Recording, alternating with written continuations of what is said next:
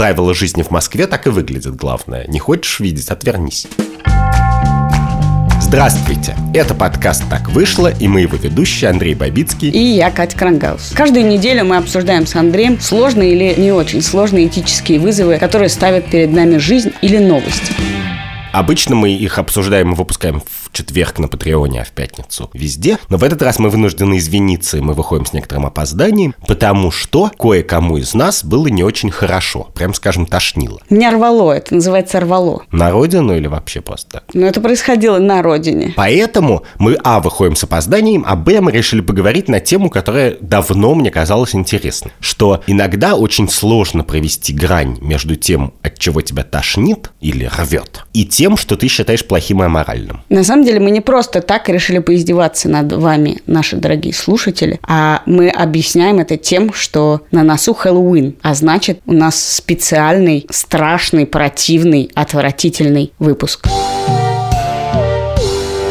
буквально мы будем рассказывать всякие отвратительные вещи и спрашивать себя и вас, не кажутся ли они вам не только отвратительными, но еще и аморальными. И так повезло нам, что у нас новый партнер. Мне кажется, ему очень повезло, что он встал именно в этот самый отвратительный, специально противный и страшный выпуск. Но у нас долговременные отношения, и с каждым новым выпуском у нас тема будет все более хорошая и приятная. Наш партнер – приложение для покупок Joom. Что такое вообще Joom? Это приложение, в котором можно делать покупки из Китая Китая, Японии и Южной Кореи. Зачем что-то покупать так далеко, Андрей? Во-первых, это значительно дешевле, потому что при покупке на Джум у вас нет посредников, которые добавляют в стоимость хранения на складе, зарплату продавца и многое другое. На Джум бесплатная доставка, а посылка доедет из Азии примерно за 2-3 недели. А во-вторых, на Джум можно купить такие вещи, которых в России нет вообще. Например, некоторые марки одежды из Южной Кореи или Японии или косметики с улиточной слизью. Улиточная слизь на лице. О, это как раз то, о чем мы хотели сегодня сегодня поговорить. И много-много самых разных товаров из Китая, от безделушек до автомобильных запчастей. А еще в Джум, прямо внутри приложения, есть своя социальная сеть, в которой можно почитать, что про разные товары пишут другие покупатели и блогеры. И вы тоже так можете сделать. Специально к этому выпуску наш партнер обещал не оставить нас в покое на долгие-долгие выпуски. И чем дальше, тем более устрашающе и плотно входить в наш подкаст. До тех пор, пока все не начнут пользоваться его услугами. Это очень, мне кажется, ответственное отношение отношений, взгляд в будущее.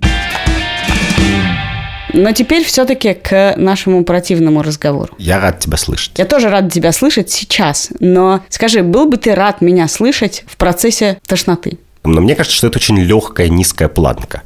Но все-таки, как бы, любому человеку, у которого есть дети, он к этому уже привык. Ну, бывает, ну, тошнит. Ты знаешь, кстати, что алкоголиков не тошнит, потому что у них подавлен рвотный рефлекс. Дело в том, что когда говоришь, что я отравилась, все думают, наверное, что ты просто напился. Да, но настоящий алкоголик, он, если он напился, его не тошнит. Это известный факт. Почему мы вообще об этом заговорили? Потому что я начитался умных книжек, и там буквально иногда это написано, что некоторые вещи, которые мы считаем аморальными, они на самом деле не аморальные, а просто тебе противны. А дальше ты как-то пытаешься рационализировать, объяснить, что если они тебе противны, то они должны быть и аморальны.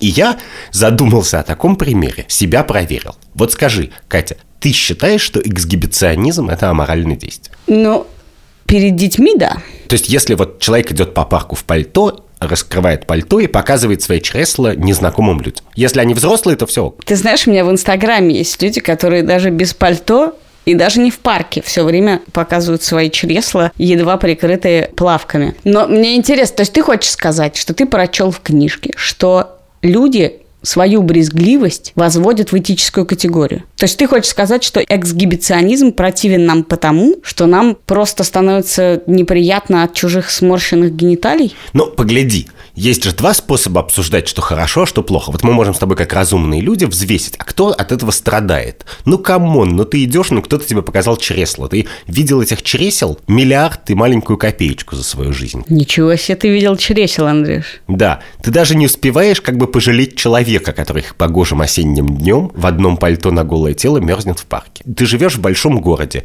ты просто не обращаешь внимания на такие вещи.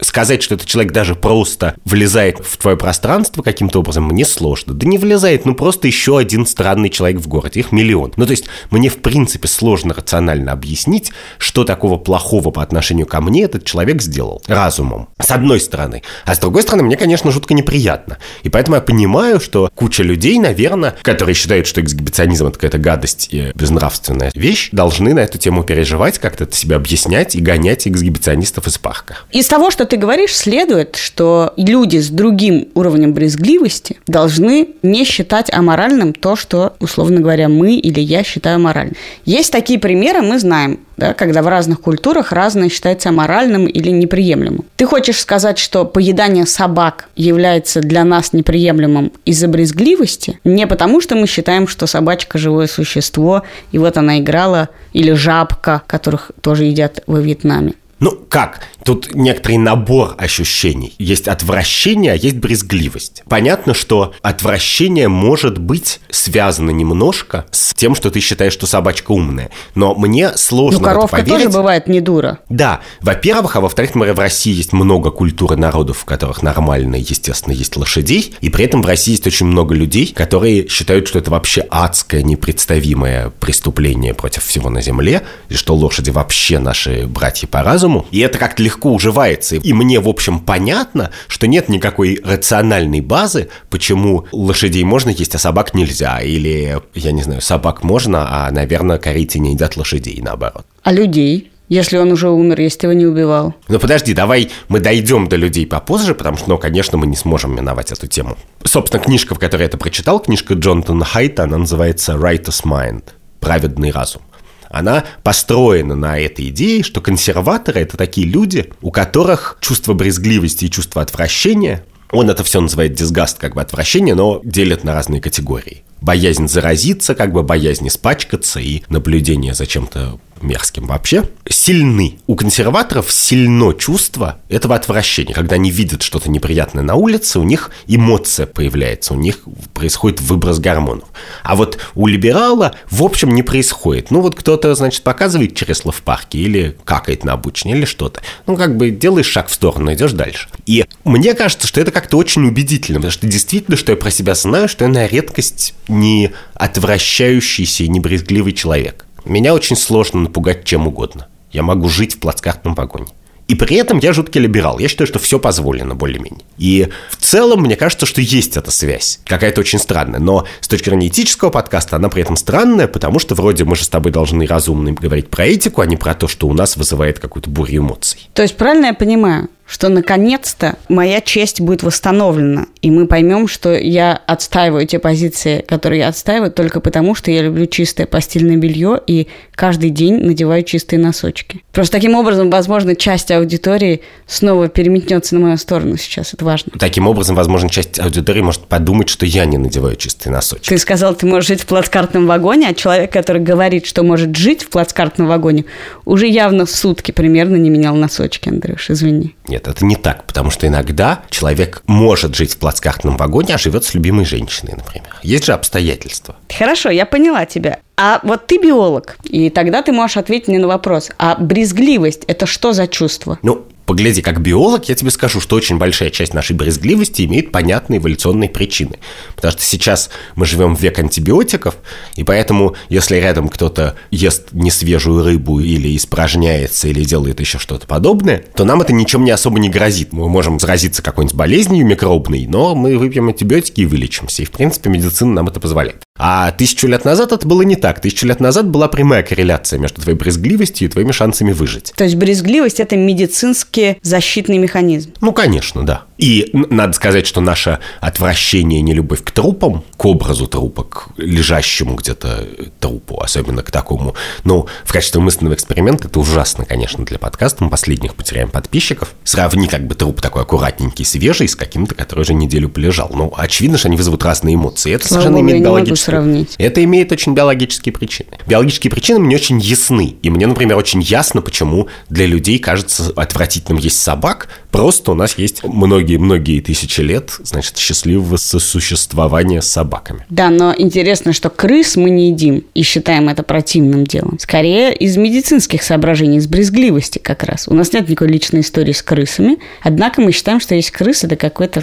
Да, а есть еще свинья, которую люди не едят обычно даже не из брезгливости, а по религиозным соображениям, если не едят. Но мы тоже понимаем, что этот запрет тоже имел медицинский смысл, когда он появился. Потому что свинина быстро портится, и ты больше рискуешь отравиться и умереть. Ну хорошо, мне кажется неправильным тогда эту категорию считать этической, понимаешь? Если это защитный механизм, ты же не можешь обвинить в неэтичности инстинкт. Не могу. То есть, условно говоря, если тебя летит камень, ты присядешь. Это нельзя назвать неэтичным поведением. Таким образом, если я физиологически не выношу, не знаю, рвоту, какашки, труп, то нельзя меня обвинить в неэтичности отношения, не знаю, к трупам на улице. Так нет, конечно, вообще по отношению к трупу очень сложно себя повести неэтично. Почему? Если ты будешь ходить и пинать трупы, то, скорее всего, тебе скажут, что ты ужасный человек. Хотя, казалось вот. бы, кому какое дело? Или, поскольку в нашем хэллоуинском подкасте все позволено, ты будешь, например, спать с трупом. И дальше давай такой мысленный эксперимент. Потому что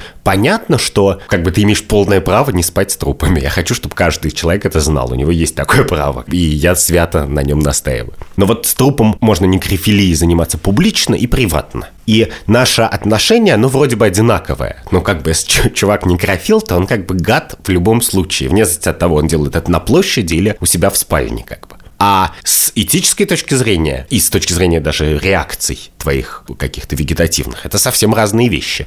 Потому что в одном случае это действительно физически, это атака по твоим глазам, ушам, обонянию и чувствам, как бы по эмоциям, по гормонам. А в другом случае, ну, это какая-то интеллектуальная конструкция. Ну, вот у человека такая строчка в резюме. Ну, не совсем. Мне кажется, основная претензия к некрофилам заключается в том, что это не труп твоей жены, понимаешь? То есть, что мы признаем за хороший секс, секс этичный, когда двое сознательных взрослых, не причиняя никому вреда, по доброй воле, этим занимаются. Если я, не знаю, оставлю завещание своему мужу, что я рада и счастлива, мне абсолютно все равно, что он будет делать с моим вкладным телом, и он будет до скончания веков заниматься сексом с моим кладным трупом, мы решим, что он обезумел от любви, мы напишем про него статью в Нью-Йорк Таймс. А есть такие сюжеты, кстати. Но вряд ли это будет обсуждаться как неэтичный поступок. Все-таки. То есть здесь брезгливость наша, она будет ну, сводиться к тому, что, наверное, он сошел с ума.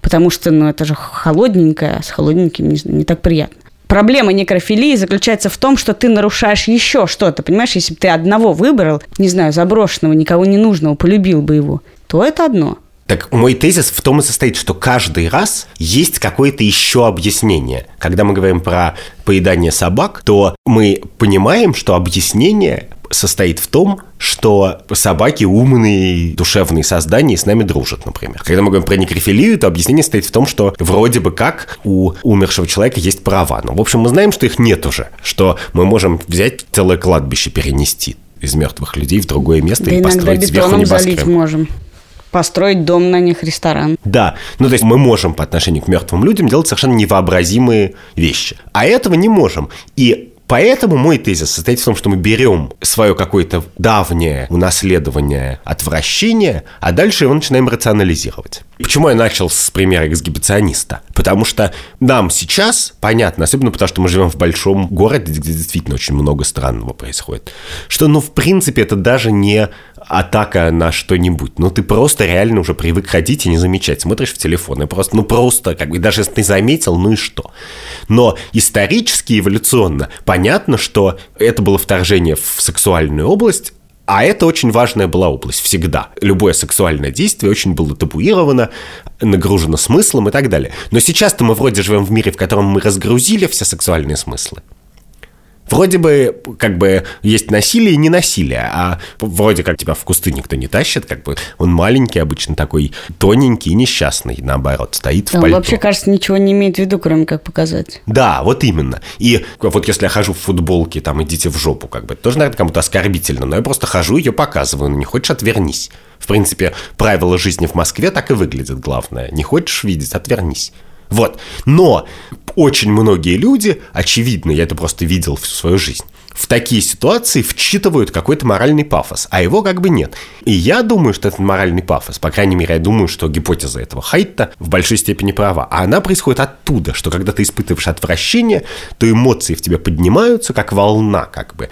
И дальше ты эти эмоции начинаешь превращать в этическую теорию, а не придумывать ее с нуля что есть очень много вещей, которые нам отвратительны, на которые, то есть я понимаю, почему они всем отвратительны, и мне легко себя убеждать, что они отвратительны, но при этом я не понимаю, как последовательный философ может легко как бы называть их аморальными. Подожди, мне тут кажется интересным самым, что ты опускаешь причина брезгливость. То есть мы на самом деле пытаемся отсутствием брезгливости, низким порогом, да, это низкий порог или наоборот высокий порог, когда тебе, тебе не брезгливо? Отсутствие – это высокий порог. А, вот. Вот у меня То высокий есть у тебя высокий порог брезгливости, Ну, и и у общества почему-то в целом становится чуть выше порог брезгливости, и, собственно, толерантность – это результат этого.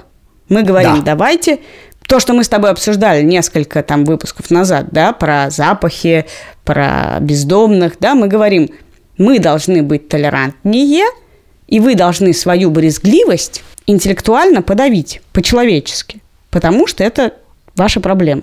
Но если мы вернемся к истокам, то ты же таким образом подавляешь какие-то инстинктивные вещи. Ты чувствуешь угрозу, И твой вопрос, хорошо ли это? не то, что хорошо, это просто как бы мы красное и соленое делаем. Мы солью пытаемся задавить цвет.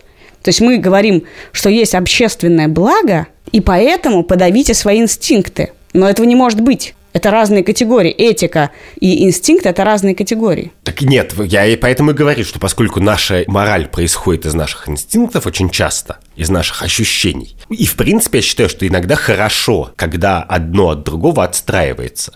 Ну, то есть, условно говоря, из тех же самых инстинктов люди там много лет гнобили геев. Много тысяч, десятков. Ну, даже, десятки. смотри, вот есть бодипозитив. То есть э, fat-shaming, да, skinny-shaming. Это же тоже ровно такая же история, когда было много осуждения. На самом деле, если вдуматься, оно связано со здоровьем, да, и очень худые люди жалуются на это так же, как люди полные, что к ним все время особое внимание или особые комментарии про их вес и состояние фигуры. Обычно это связано со здоровьем, мол, займись спортом или кушай больше. Но эта забота перед тем, как мы подавили социально и сказали, что неприлично обращать внимание на то, какой у человека вес, если он худой, это его право, если он полный, это его право, оставьте его в покое. Но перед этим изначально эта забота, это приставание, это внимание было связано с медициной, с тем, что нам кажется, что с человеком может быть что-то не так, если он такой худой или наоборот такой полный.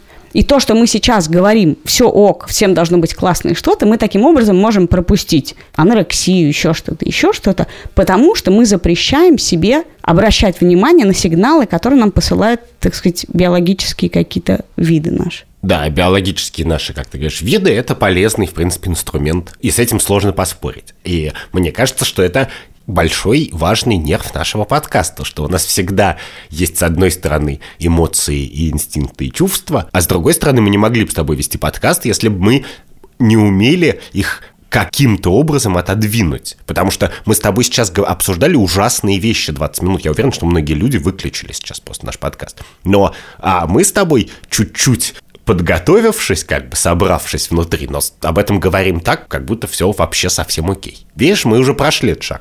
Если вы дослушали до этого момента, то вы, может быть, думаете, что вам не повезло, а на самом деле вам очень повезло, потому что наш партнер Joom, приложение, где можно делать покупки из Китая, Японии и Южной Кореи, дарит вам скидку на 10% по промокоду либо-либо один. Вы можете заказать товары из Китая, Японии и Южной Кореи без посредников.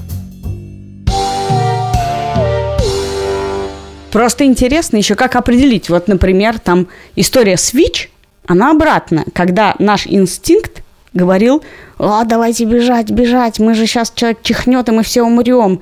Заберите детей, людей, вообще прячьтесь и так далее, и так далее.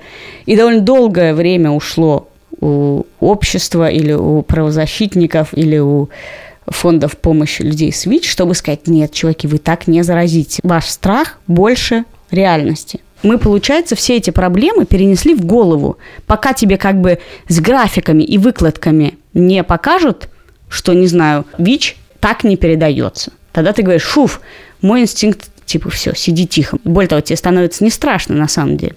Ну как, погляди, я уверен, что мы живем в мире, в котором гораздо рациональнее бояться ядерной войны, чем некрофила как бы тебе ни было неприятно. А ядерная война с гораздо большей вероятностью тебя укокошит.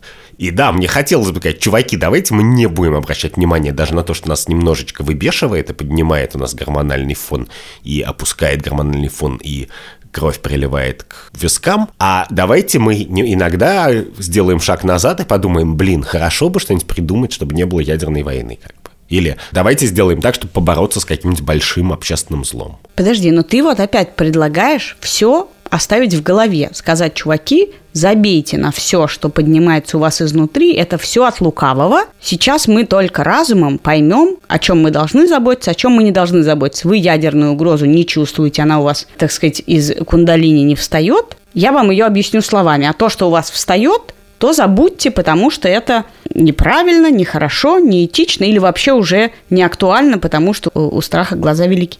Но я-то хочу, наоборот, вернуться и сказать тебе, подожди, но ведь когда-то нам это помогало выживать, это помогало нам строить общество, создавать коммуны, да, мы поэтому оказались вместе, это тоже был инстинкт, мы вместе держимся, мы от этого лучше выживаем и так далее, и так далее. Давай, может быть, подумаем, как бы, как это починить, и если мы починим наши инстинкты, то тогда мы не будем от головы решать эти вопросы, и тогда инстинкты снова будут как бы вне этической категории. Нам не придется головой решать, хорошо ли то, что у тебя сейчас чувство это встало, и ты тогда можешь ему отдаться, и он тебя спасет, там, не знаю. Пахнет жареным, вот и не ходи туда, а не пахнет, можешь идти. Понимаешь, проблема-то в том, что вообще-то весь наш моральный прогресс, если есть у нас моральный прогресс, он как раз связан с тем, что мы отказываемся от тех костылей, которых нам когда-то предложил естественный отбор, и находим какие-то новые интеллектуальные костыли. Вот когда-то естественный отбор нам шептал, что если у твоей жены есть ребенок от первого брака, то надо его укокошить как бы и нарожать своих, потому что так ты свои гены распространишь. И это в культуре человеческой еще очень-очень много тысяч лет существовало, уже после появления письменности, и, в принципе, даже в 2019 году иногда появляются новостные заголовки, которые намекают на то,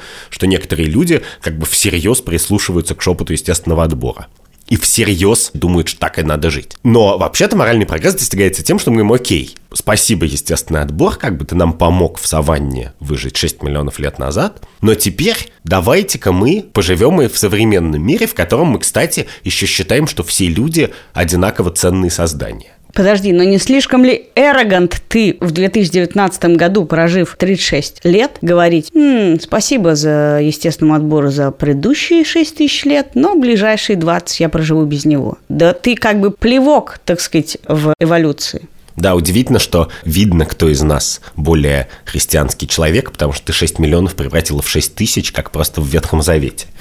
Да, ну окей, я согласен. Даже на 6 тысяч, потому что 6 тысяч лет назад тоже был естественный отбор. Да, но там люди не играли такую роль. Мы сейчас про человеческое говорим. Да, и нет, я это просто интересно, может быть, в этом разница между нами, между мной и тобой ну, кроме брезгливости, тебя что-нибудь заставляет опустить забрало и не думать о прекрасных интеллектуальных конструкциях, которыми я тебя пытаюсь соблазнить все время. Вот про это общегуманность, ну, глобализм. другие инстинкты, на самом деле, брезгливость, если мы принимаем страх, наоборот, любовь. Любая сильная эмоция, на самом деле, она таким образом устроена химически, тут уж я не разбираюсь, что она вообще у тебя это забрало падает. Да у тебя вообще легко забрало падает. Ну, у меня оно плохо прикручено забрало. Подожди, но тебе не кажется, что разные наши инстинкты надо в разной степени ценить? Любовь окей, любовь так и быть, мы еще поддержим с собой немного. Почему? Вы видишь, ты выбрал чувство, которое как будто бы положительное, оно на самом деле общественно одобряемое, а еще лучше страсть и любовь. Это общественно одобряемые чувства, и мы считаем, что от этих чувств люди делают только хорошее, от любви особенно. Что, так и быть, от этого пусть забрало падает. Но на самом деле все это одного порядка чувства. Это чувства, которые абсолютно снижают у тебя остальные реакции. То есть, в принципе, ты считаешь, что любовь и брезгливость это... Конечно, это одного порядка вещи, абсолютно. Человек без любви, без брезгливости, он рассуждает. Конечно, надо всем помогать, нельзя изменять, э, не знаю, у меня счастливая семья, бла-бла-бла. Пумс, переключил человека на брезгливость и любовь. И он говорит, да ну, это была несчастливая семья, и вообще, что это за Тараканы. конструкт? Тараканы, конструкт, я свободен, почему я должен и так далее, и так далее.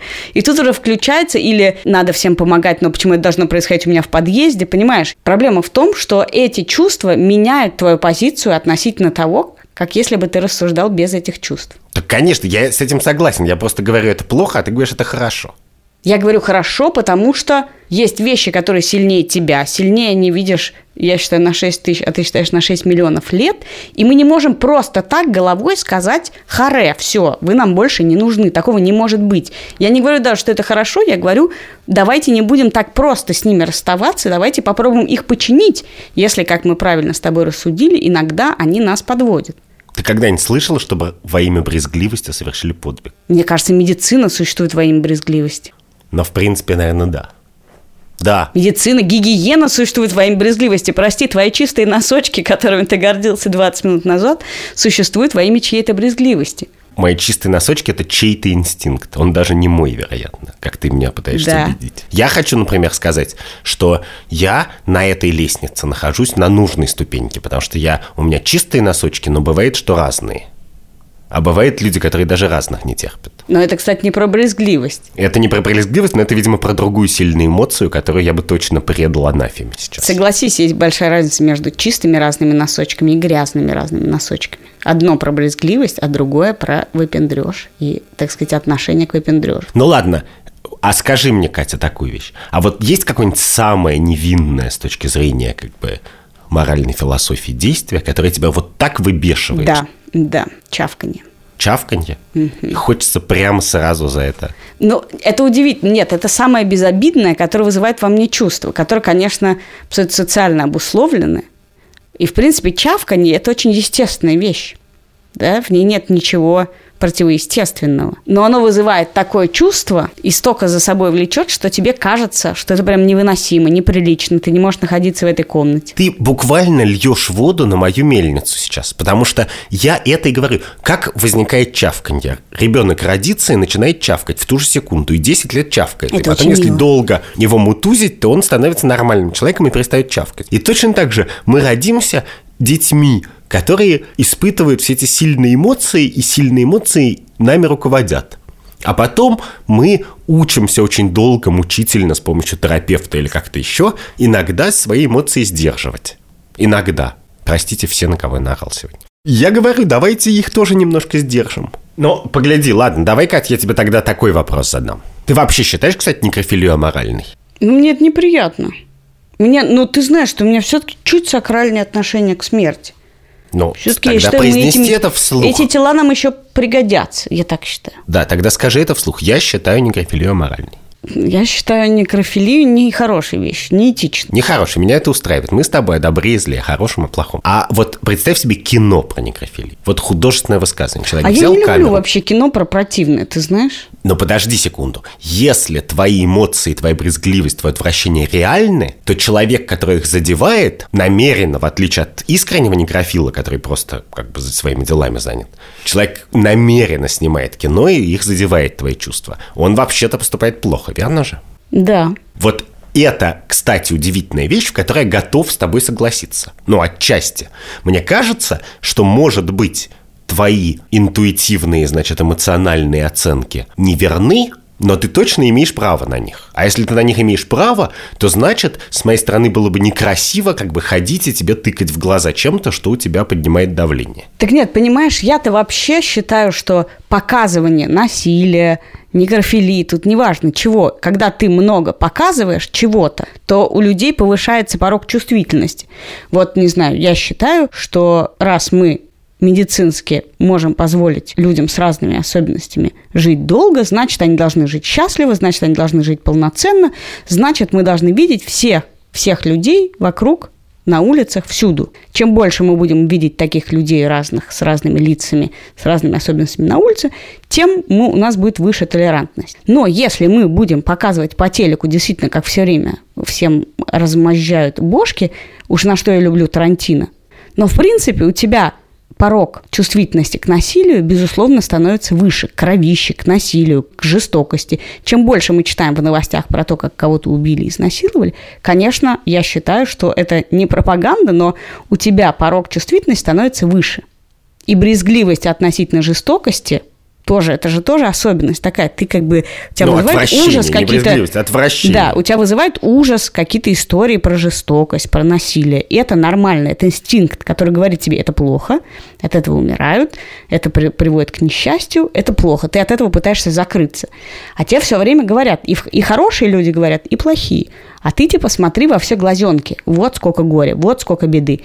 Так что в какой-то момент ты говоришь, да, да, ну и пожалуйста, рассказывай мне все эти ужасы, сколько горя, сколько беды, меня это уже не трогает. Раньше меня трогало, поэтому я сморщивался и закрывался. А теперь ты заставил меня как бы слушать истории, но они меня больше не задевают.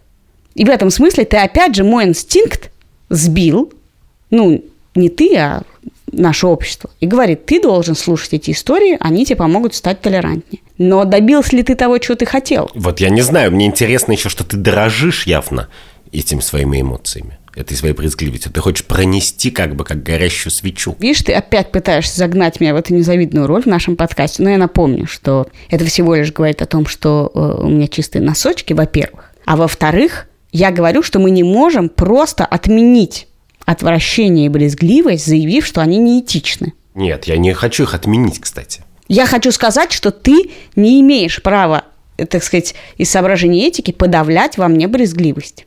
Ты как бы нарушаешь мою границу физиологическую. То есть это даже хуже, чем интеллектуальную и какую-то психологическую границу. Ты мне мою физиологию запрещаешь, говоря, что это неэтично. А сам этот разговор является вторжением? Сам этот разговор настолько отвратителен, что, возможно, нам больше не придется нарушать границы друг друга. Не пугай меня.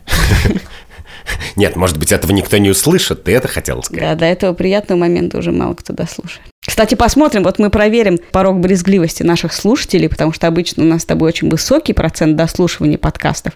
Будет интересно, какой процент будет в этом выпуске. Да, и это редкий случай, когда я хочу посмотреть прямо по секундную раскладку, на какой секунде кто отваливается. И у нас будет эксперимент. Пока что это был подкаст «Так вышло», в котором мы ставили эксперимент над Екатериной Крангаус и ее соведущим, мной, Андреем Бабицким. Если вы дослушали, то подписывайтесь, пожалуйста, на нас в Apple подкастах, в Яндекс Музыке, в Spotify, в Кастбоксе, где вы нас слушаете. Оставляйте нам комментарии, обязательно оставьте комментарий про этот выпуск. Пишите нам сообщения, мы раз в некоторое время будем отвечать на вопросы слушателей. Этот выпуск мы записали с редактором Андреем Борзенко, продюсером Ликой Кремер, Звукорежиссером Эльдаром Фаттаховым. студии «Либо-либо». Если вы успели отписаться от нашего подкаста, пока его слушали, то теперь вы можете подписаться снова, потому что дальше все будет хорошо. Никогда не слышала столько кокетства у человека, который поговорил про некрофилию, людоедство, такие вещи. Я, кстати, не поговорил про людоедство. Может быть, то, что ты об этом не поговорил, хотя обещал, спасет наших нескольких слушателей, которые остались с нами. Я скажу это шепотом, но в принципе людоедство по взаимному согласию. Это Так, все, ок. все, до встречи через неделю. Пока. Пока.